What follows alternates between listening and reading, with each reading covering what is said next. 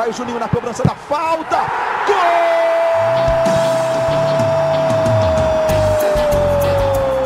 Está entrando no ar o podcast. Sabe de quem? Do Vasco! Do Vascão da Gama, do Gigante da Colina. É o GE Vasco.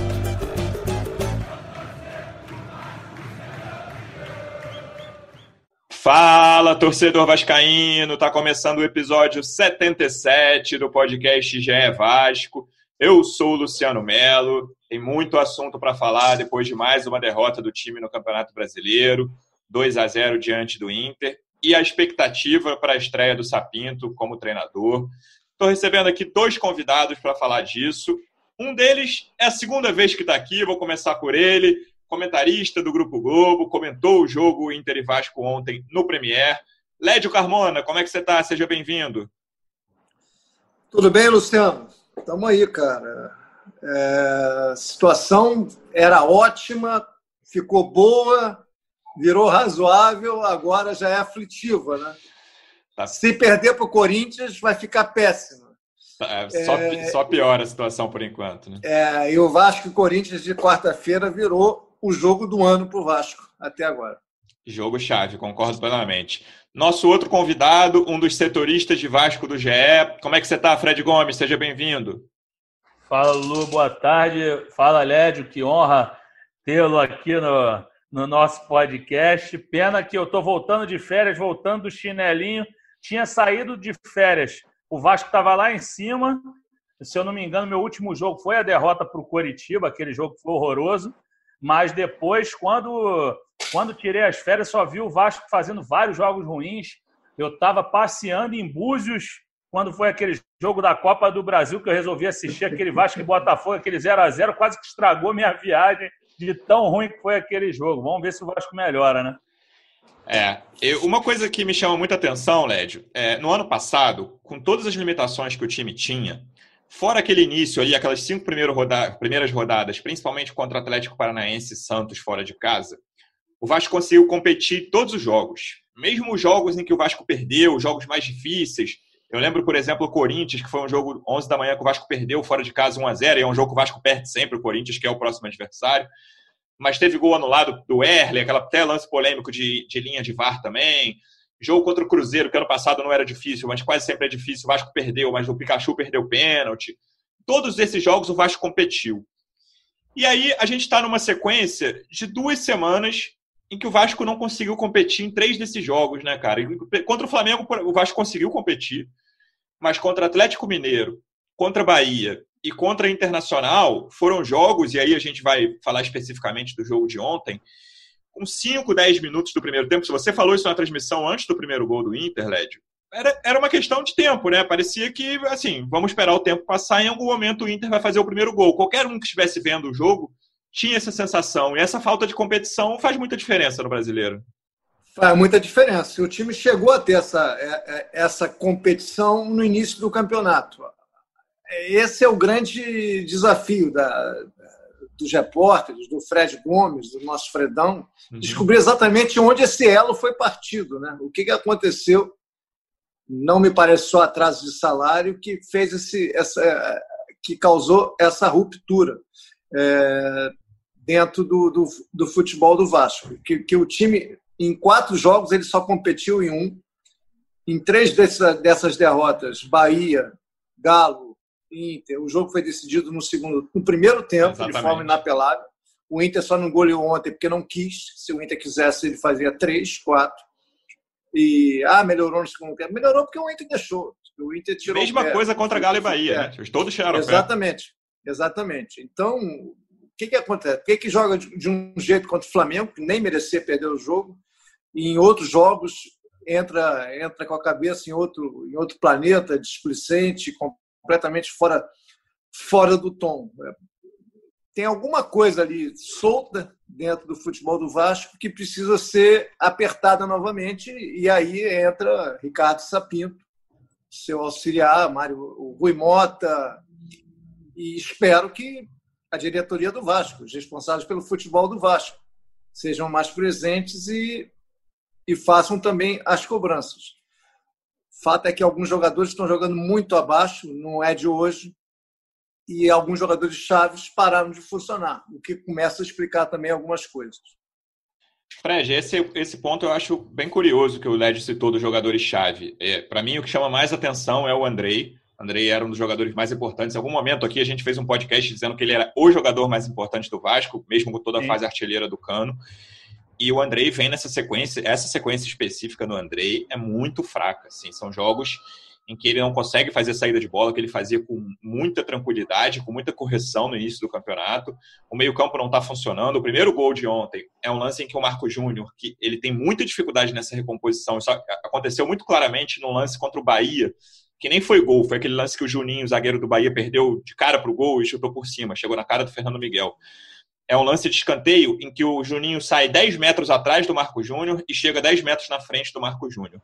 Primeiro gol de ontem, o Edenilson tá vindo, o Marco Júnior tá, tá voltando, trotando, trotando. O Andrei, que é o cara do, do, volante, entra com o Marcos Guilherme, que tá carregando a bola.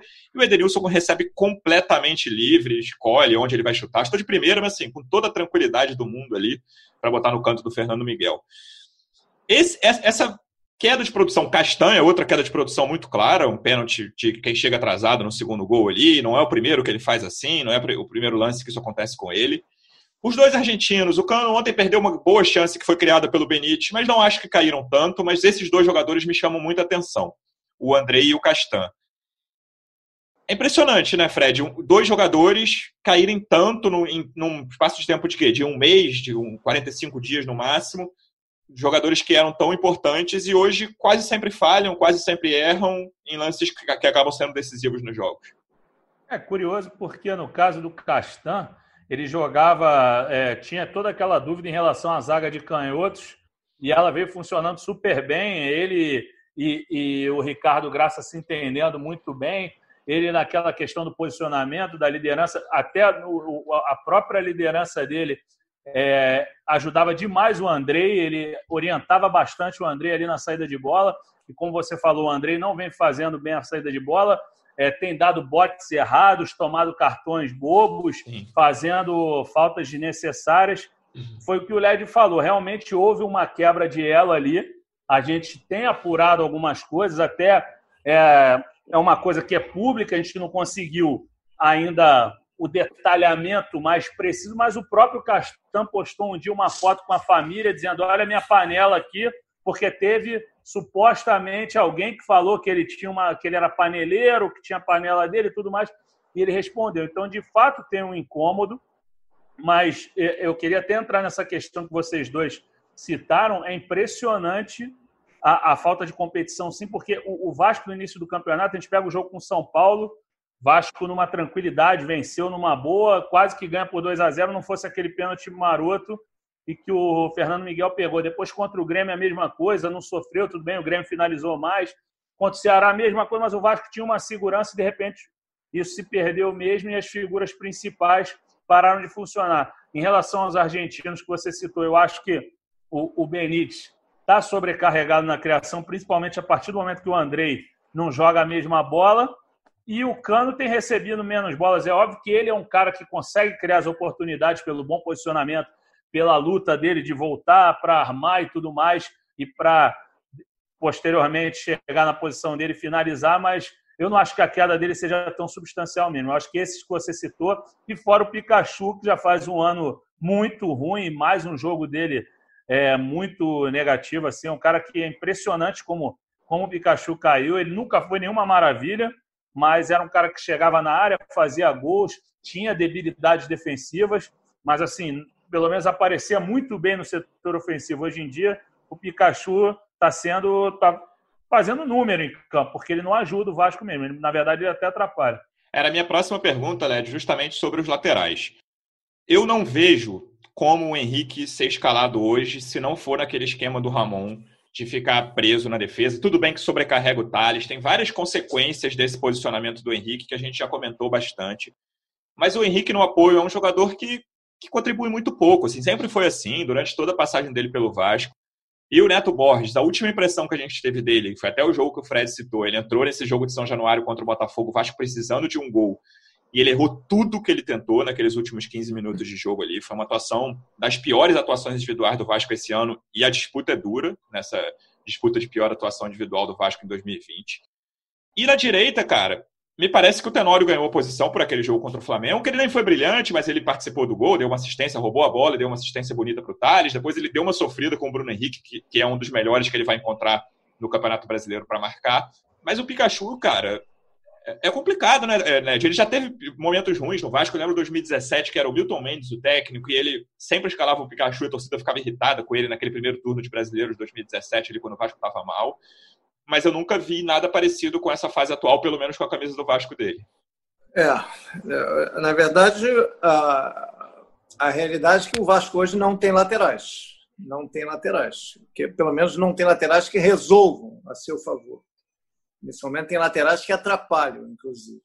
É, o, o, Henrique joga assim há 175 jogos. Né? 175 jogos e um gol com a camisa do Vasco, sem querer. Que desviou, no, desviou do zagueiro e no goleiro, é. né? E, é, o Ramon deu um jeito nele ali no início, deixou mais preso, quase como um terceiro zagueiro pelo lado esquerdo. Mas depois o Henrique voltou a ser mais do mesmo. É um jogador razoável, mas não acrescenta nada. Eu acho que já está há anos no Vasco, o torcedor já está cansado. Eu acho que para ele mesmo seria melhor um empréstimo, uma saída. Não, tem mais de onde tirar. Com todo respeito ao jogador, ao profissional, é um jogador que acho que já entregou o que tinha e seria melhor para os dois, para o Vasco e para ele, uma saída. O Pikachu é, é, absolutamente inexplicável como ele é titular do Vasco nesse momento. Entendeu? Um ano muito ruim, ele não acerta absolutamente nada, ele erra tempo de bola, ele erra posicionamento de marcação, ele, ele vira as costas para a bola, ele toma baile do, do, do, do, atacante, ele não faz mais gol, um jogador que, que é o terceiro é, artilheiro do Vasco na década. Ele não fez nenhum gol em, 2000, em 2020, nenhum gol. Ele tem 38 com a camisa do Vasco. Então, eu acho que é isso. O titular hoje, já que não tem outra opção, e o Caio Tenório realmente foi, teve uma boa partida contra o Flamengo, deveria ser o Caio Tenório.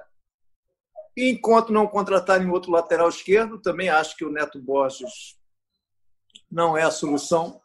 Bota o garoto Riquelme para jogar. Por que, que não bota o garoto Riquelme para jogar? Eu ia falar bota dele. Pra... Arrisca nele, vai lá. Dizem que ele é muito bom, que ele, que ele é um belíssimo lateral, promessa de lateral bota para jogar. Eu acho que o Sapinto está chegando aí para tentar resolver essas questões. E o Vasco tem que confiar no português agora. Nesse momento, o Vasco está jogando com muita dificuldade pelos lados. E a, e a recomposição é mal feita, porque o Thales Magno vive um momento muito ruim também. Até ali eu vi, ah, melhorou um pouquinho nos últimos jogos. Realmente eu não consigo enxergar isso. Também não. E, e pelo lado direito também o Carlinhos não deu a cobertura que o Pikachu precisa. Então não está acontecendo nada ali. Não tem marcação, não tem, não tem apoio, não tem recomposição. O time é um navio com casco furado, vazando água para tudo quanto é canto. Ô Fred, sobre a lateral direita, existe uma negociação em andamento com o Antônio Valência, né, veterano equatoriano que jogou muito tempo no Manchester United. Sim. Na esquerda, a gente não. É a, a negociação gente... mais, é a negociação mais longa do planeta. E o jogador sem clube, né, Léo? Não tem nem que, que negociar com o clube, é só com ele. Tá complicado. E na esquerda não tem nenhuma negociação em andamento, não, né, Fred? Não, não. Assim, o Vasco estava contando muito com o Henrique. O Alexandre mesmo é um lateral que eles vão abrir mão, porque é, eles tentaram, o, o próprio empresário dele tentou levá-lo para o Braga por empréstimo e tudo mais, fazer um acerto que eles não, não ofereceram aumento. E o Alexandre acabou que não, não justificou a fama no profissional, que disseram que ele vinha muito bem da base desde que ele chegou do Botafogo. É, mas eles estavam achando que o Neto Borges ia dar conta também, até agora não deu o retorno. Eu tô com o Lédio. Todo mundo fala do Riquelme pra caramba. Tudo bem que ele é muito jovem, acho que não fez nem 19 ainda. Eu posso até conferir aqui no Google, mas é muito jovem, mas eu acho que se tem potencial, tem que botar para jogar. Tem 18. Entendeu? 18. Então. Ô, Fredão, o, Diga, Thales Magno, o Thales Magno foi lançado com 17. Com 16, né? 16 para. É, 17. É, 16, pois é. E, mas, é, se o cara tiver potencial, tem que jogar, porque a gente vê em outras equipes os caras estourando. E eu concordo com vocês.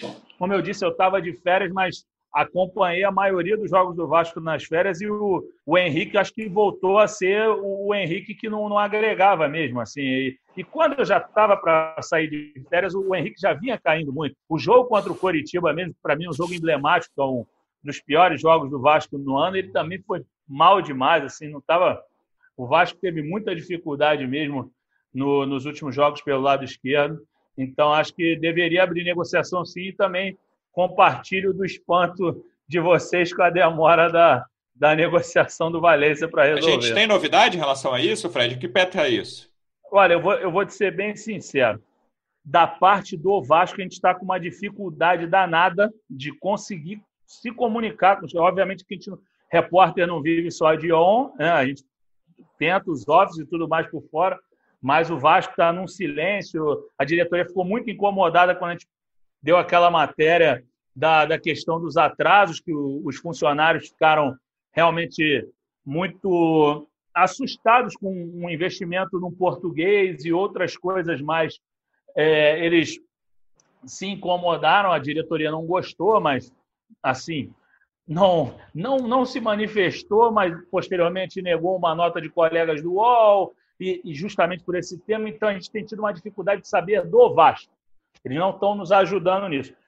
Por fora, a gente sabe que está estagnado, a própria história do Latif está parada, o Patrick parecia que já estava fechado e é outro que ainda não concretizou e acabou que concretizou mesmo foi o Leonardo Gil e o angolano, que é uma aposta aí de um ano, que vem do, do Louletano, estava disputando terceira, terceira divisão portuguesa. É, uma, uma aposta aí, teve um jogador desse mesmo time lá onde ele foi formado. Fred. Oi, Led. Pode ser que eles tenham segurado as negociações por causa da chegada do, do Sapinto. É, ver o que, que o Sapinto achava. Ele observou o elenco ontem e pode ser que agora esses, esses negócios sejam, sejam retomados. Né? Redirecionados né? ou não, é. Ou... Exatamente. Exatamente. É, faz sentido, faz sentido. Pode ser isso, mas. Pode fato, ser, pode ser. Não, é, assim, eu não, eu não tenho como afirmar, mas é bem coerente, acho que faz sentido pra caramba. Agora vamos aguardar, né? Hoje ele vai, ele está comandando um treino lá em São Januário, o, o Sapinto. Agora nós estamos gravando às 5 e meia. Acho que já acabou o treinamento, na verdade, agora, porque começou às 4 horas, imagino que sim. Mas eu acho que agora, com a, com a chegada dele, eles vão definir essas prioridades e, de repente, um lateral esquerdo pode entrar na mira do Vasco. A gente vai apurar essa semana. Desculpa o Dev. Eu sei que repórter não pode trabalhar com Dev o tempo inteiro, mas é melhor a gente falar o Dev do que eu sair afirmando que eu não tenho ainda. Led, você é um jornalista muito mais experiente do que eu e o Fred. Não, sem, sem, querer te chamar de velho, por favor. Mas uma coisa, uma coisa que, que, que você acha que passa pela cabeça? Já cobriu o clube muito tempo, não só o Vasco. Você acha pela cabeça do treinador? Beleza, o Sapinto chegou falando que já tinha visto todos os três jogos anteriores, pelo menos, ele falou que foram, né, foi essa sequência sem competitividade, Atlético, Bahia e Flamengo. Estava lá no Beira Rio, bem localizado, sem torcedor por perto. Como é que você acha que o cara vai dormir e dar o primeiro treino hoje falando, cara, eu preciso tirar desse time muito mais do que esse time está entregando? Porque nessas quatro últimas rodadas, o Vasco foi um dos quatro piores times do campeonato. Eu acho, já falei algumas vezes aqui, acho Curitiba e Goiás os piores times de forma destacada. Depois acho que tem um grande bolo ali. E o Vasco está querendo se candidatar a entrar nesse bolo. Eu acho que o Vasco não tem time para ser rebaixado. Eu acho que o Vasco consegue fazer um campeonato sem ficar ali em décimo, de 15 para baixo, mesmo brigando até o fim. Acho que não precisa disso. Mas a entrega dos últimos quatro jogos é muito preocupante. É, a gente não pode perder de vista que, na prática, o Vasco tem dois jogos a menos.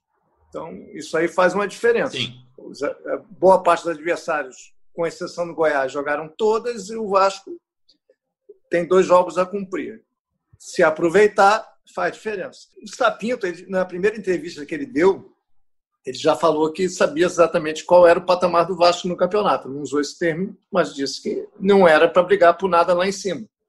Então, eu acho que a expectativa dele não mudou em nada depois do resultado de ontem. É, o mais óbvio ontem era uma derrota.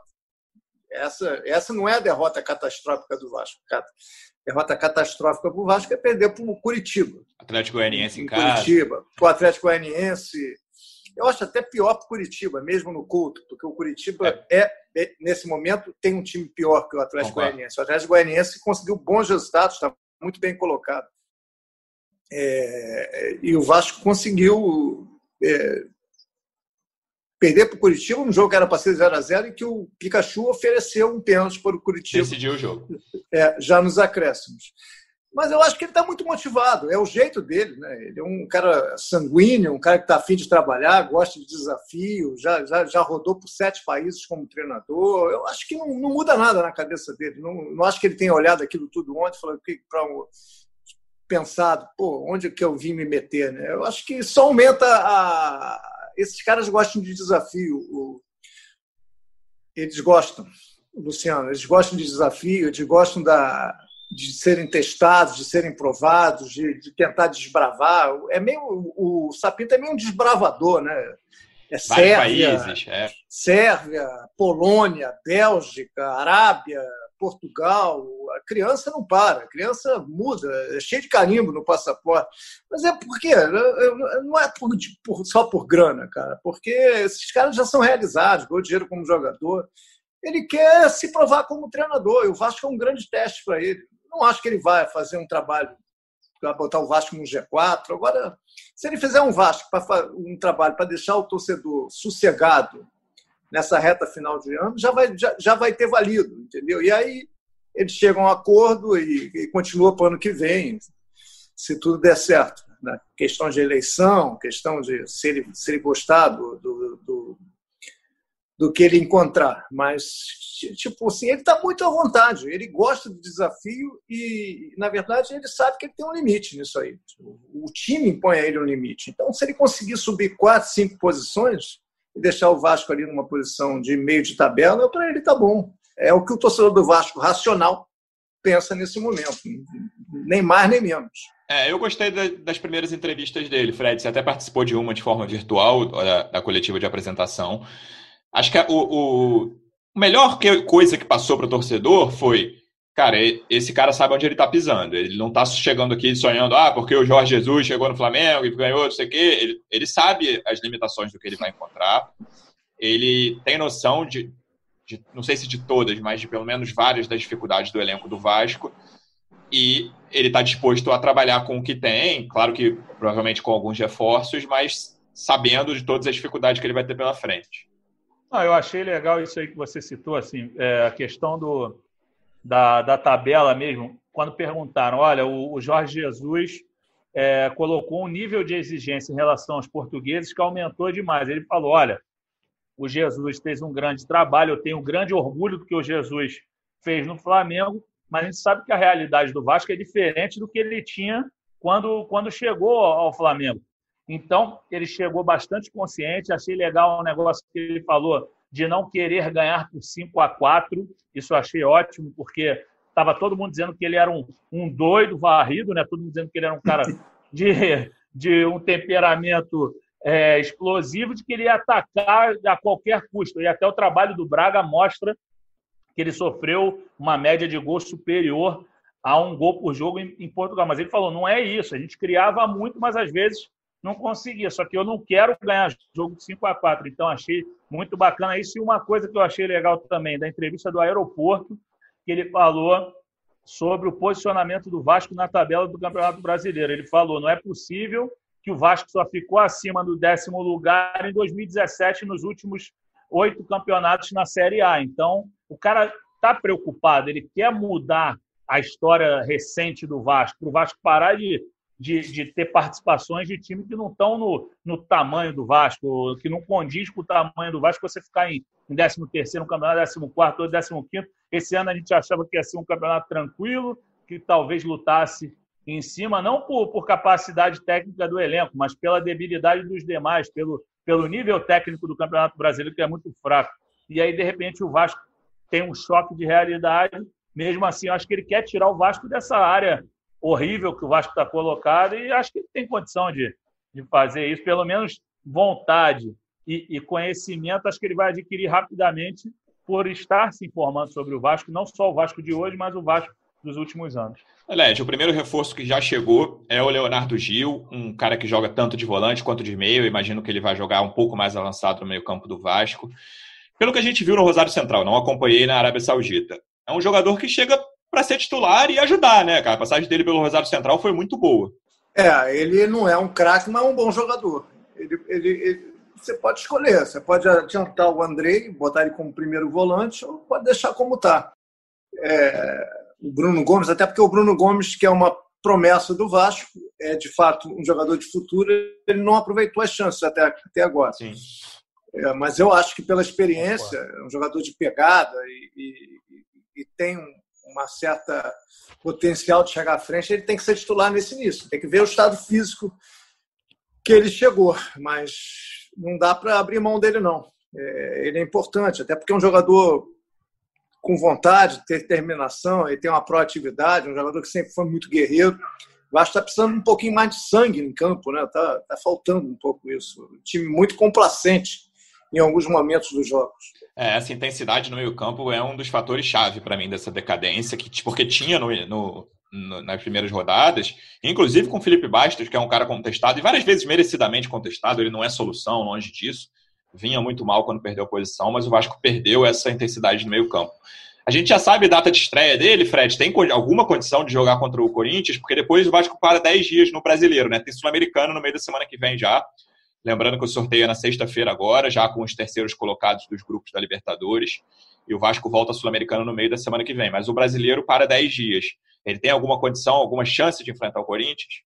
Pelo que eu conversei com, com o pessoal do Vasco no final da semana passada, a tendência era, era tentar colocá-lo já para essa partida de quarta e até com, com boa expectativa, com otimismo. Assim, tinha um otimismo maior até em relação ao Ricardo Sapinto, por mais que tenha essa facilidade citada, que falaram pela questão de Brasil e Portugal, a questão diplomática, mas falou que pelo fato de ele ser argentino, aqui sul-americano, que não deve ser tão complicado. Foi o que me passaram antes do fim de semana. Ele teria que ser inscrito até amanhã, né? É, 24 horas antes da, da, da partida. Mas, ô Fred, então, diga, Léo. O que é tão difícil para o Sapinto ser regularizado? O Jesus, quando chegou, foi, foi regularizado em dois minutos. É, é, pelo menos hoje ele esteve lá no consulado lá de Portugal. Acho Pô, que pelo será menos que mudou conversa... o cônsul? Será que aconteceu? Foi logo o Zé Luiz, Zé Luiz, Zé Luiz Moreira entende tanto disso, né? Ter uma ligação. Pô fraternal lá com o pessoal de Portugal, é português, ele ia conseguir. Não, eu acho que vai dar certo, eu acho que o Sapito vai resolver assim. Não é possível, né, cara? É tudo, essas coisas só acontecem com o Vasco.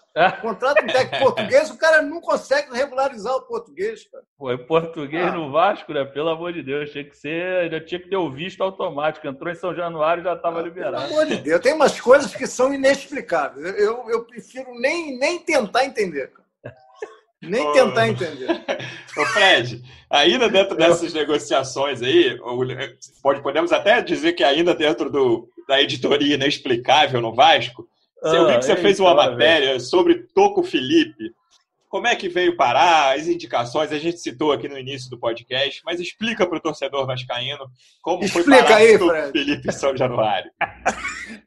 Não, então, o Toco é um jogador que foi formado num clube chamado Academia de Futebol da Angola. É um clube administrado por um brasileiro. Ele é o diretor-geral, é o José Luiz Garrido, e cujo diretor técnico é um, um catalão, Tony Garcia. Os caras me contaram a história desse rapaz, que ele era muito franzino e tudo mais, mas há uma, há uma ligação, um convênio dessa AFA, Academia de Futebol da Angola, com o Loletano, que foi o último clube que ele defendeu. Ele chegou ao Loletano, começou no Loletano B e lá se destacou. Depois foi é, promovido ao time A, só que com a pandemia ele pouco atuou, jogou sete vezes só. O investidor, do principal investidor do, do Loretano é um brasileiro, Hugo Garcia, que tem muito contato no Brasil. Parece que através do Hugo Garcia, parece não, o que a gente apurou é que através do Hugo Garcia, o nome do, do, do, do Toco Felipe chegou ao Vasco, assim como tinha chegado o nome do jogador, do atacante, também um ponta, o Ramiro ao Palmeiras, foi emprestado ao Palmeiras no início do ano, em fevereiro, chegou ao Vasco, o Vasco gostou, ele vai ser observado e se tiver oportunidade vai jogar. É canhoto, driblador, com todas as pessoas com quem eu conversei falaram que ele é excelente no um contra um, que tem um bom passe e que é um cara que, que tem tudo para prosperar aqui no Brasil se tiver oportunidade, se, se de fato entrar, tiver uma sequência legal, ele vai vingar. Vamos ver, ninguém conhece, né? Essa é a verdade. Como a gente vinha conversando, procuramos informações no Google e você procura, às vezes, sobre os jogadores aqui do mercado sul-americano, acha com facilidade. Do Toco Felipe, a gente pouco tinha. Vamos ver o que vai dar com esse garoto aí, se ele vai ser aproveitado mesmo ou não. Então, é, o Vasco já teve um angolano no fim dos anos 70. Em 79, o Otto Glória indicou o Lito, ponto esquerda do Sporting de Lisboa, para jogar no Vasco, chamado Lito. Aí eu estava ali, eu tinha 15 anos, estava passando na porta do Maracanã. Ah, o Lito vai estrear, entrei, né? Neutro, imparcial, fui lá ver a estreia do Lito. Torcedor do Bangu, falei, ah, vou lá ver a estreia do Lito. Vasco e América. Lito angolano, ponta esquerda. Foi 0 a 0 Foi o único jogo da vida que o Roberto perdeu dois pênaltis. Então, dizem que negócio de angolano no Vasco dá azar. Vai ter que dar mais Enfim, sorte agora. O, o, Bob perdeu dois pênaltis no mesmo jogo contra o América com o Lito em campo. O Lito... E o Lito sofreu algum pênalti ou só chutou não, toco? Sofreu, sofreu pênalti não, cara. Acho que ele levou um toco. Mas é, não, não, não funcionou. É, é, é, eu gosto do otimismo do Fredão, apurou com muita precisão, mas esse negócio de Toco Felipe aí vai. É muito Vamos esperar para é, ver. Jogador esse negócio de, ver, esse, de, de esse negócio de, de, de, analisar jogador pelo YouTube, aí eu já estou falando de jornalista. É, é meio. Esse, esse é meio nem pelo YouTube, Lédio. Esse, esse aí é nem problema, pelo YouTube. Lédio. Não deu para. Negócio de analisar jogador. Latifi Blessing, analisar pelo YouTube. Não, não, não. Você tem que ver o cara, tem que conhecer o cara, claro. deixa o cara em ação. Tomara que ele seja bom. Eu, a, a, a, o que o Vasco teve até agora de angolano foi muito mal, Lito. Mas tem 31 anos, tem 41 anos isso, né? Pode ser que o Toco Felipe. Mude a história. Tem um toco nesse mal olhado e se, se transforme. Fredão, um jogador, um jogador um pouco mais conhecido que o Toco para a gente fechar o podcast, como é que está a situação do Benítez? O Vasco, com todas as dificuldades financeiras, com salários atrasados, o Vasco realmente pensa em comprar o Benítez junto ao Independiente? Como é que está essa negociação? Pensa, assim, o que a gente conseguiu na semana passada, o, o Jorge Damiani, que é o diretor esportivo do Independente, diferentemente do Vasco, ele sempre responde e com detalhes. Então, ele ele explicou que o problema do Vasco aí na situação é o seguinte: o Vasco quer comprar os 60% de direitos econômicos, o Vasco é, precisa pagar 4 milhões de euros para adquirir essa porcentagem, esse percentual. Milhões de dólares, se eu não me engano. Milhões de dólares, é, perdão, falei euros, mas são dólares. São cerca de 22,5 milhões de reais. É, 22 milhões de reais. Isso, mas o que acontece é que o Vasco quer fazer um, um baita parcelamento e o, o Independente não, não quer dessa forma porque disse ter propostas da Turquia, é, do futebol do Emirado, não, dos Emirados Árabes não, da Arábia Saudita e mais um clube, mais um país agora, se eu não me engano, do leste europeu. Agora eu esqueci, mas eu eu tinha ali os três países, não, Rússia, perdão, Rússia. Então, é, e eles falaram com dinheiro fresco, como eles falam, né? com um parcelamento para ser resolvido. Ele falou que eles resolveriam esse pagamento no máximo em três, quatro meses. Não é o que o Vasco propõe. Mas aí eles falaram que aguardam a visita do Alexandre Campelo lá em, em Buenos Aires para que isso seja negociado no tete a tete e talvez fechar a, a compra do, do Martim Benítez. Né? E só um último comentário aqui: o Benítez caiu de produção. Ainda é um jogador vital, vale a pena contratá-lo, mas caiu de produção. Tem que participar mais do jogo. Tecnicamente, ele não tem funcionado, não tem servido ao ataque como antes. E tem que marcar, participar do jogo. E o Cano também, apertar um pouquinho a saída de bola do adversário. E mesmo o aproveitamento do Cano caiu. Ontem ele teve três finalizações, Foi. gols que normalmente no início do campeonato ele Verdade. faria e perdeu. Mas tem muito crédito. Os dois têm que ser titulares, têm que ficar, são importantes, mas não dá para passar pano. Também caíram de produção junto com o time inteiro. Enfim, tem muita coisa para melhorar. E. Vasco e Corinthians, quarta-feira, São Januário, é o jogo do ano até a segunda hora. De acordo. Então, na quinta-feira a gente vai voltar com o podcast. Lédio, vamos te convidar mais vezes. Muito obrigado mais uma vez pela presença. Um abraço, amigo. Valeu, valeu, Luciano. Valeu, Fredão. Fica calmo, hein? Fredão, você que é nosso convidado frequente, obrigado pela presença mais uma vez, amigo. Valeu, Lu. Lédio, obrigado por participar com a gente. Que alegria estar do teu lado que não venha mais história de Lito para a gente conseguir ficar no ar, porque Lito, Toco é muita sacanagem por um podcast só. Mas foi uma honra e que quinta-feira a gente possa voltar falando de uma vitória que ninguém aguenta mais, pô, só ficar comentando em cima de resultado ruim, que seja com gol do Cano e que volte o alto astral, não só por nomes engraçados. É Valeu, isso. galera. Torcedor Vascaíno, obrigado pela audiência mais uma vez. Até quinta-feira. Um abraço.